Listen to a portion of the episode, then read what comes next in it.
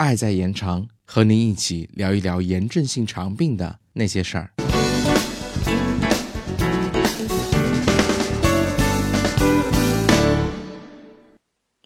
Hello，大家好，欢迎收听 CCCF 小课堂。在上一讲中，我们讨论到了口服和鼻饲哪种方法进行肠内营养效果更好。那这一讲，我们来说一说什么情况下可能更需要口服营养补充。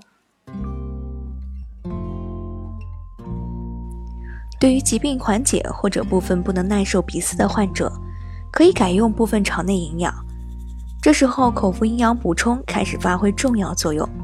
目前，绝大部分研究显示，要素膳和非要素膳对控制克罗恩病炎症的效果相当。选择何种肠内营养剂，常常与口味、价格等因素有关。如果肠内营养剂的口味是患者容易接受的，那么肠内营养甚至全肠内营养的实施就容易得多。口服营养补充的价格相对低。如果摄入的量较多，则其疗效确定。但主要问题是，口服营养补充需要患者有一定的肠胃功能。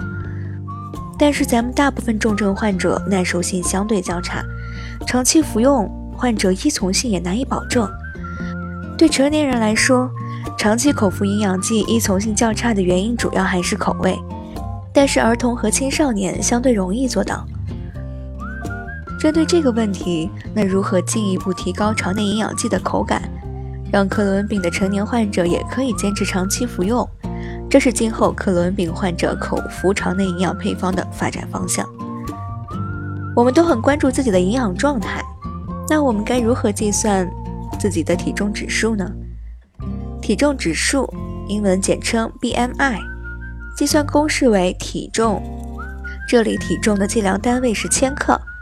除以身高乘以身高，这里身高的计量单位是米，结果正常范围为十八点五到二十四千克每平方米。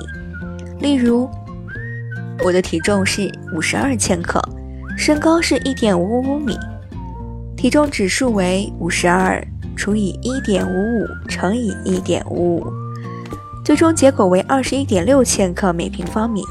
可见我的体重指数在正常值范围内。那听完这一讲，你们也可以算一算自己的体重指数是多少，是否在正常值范围内呢？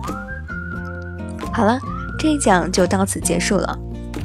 我是本期主播一尾毛巾，后期音频剪辑曹叔，大家下期再见。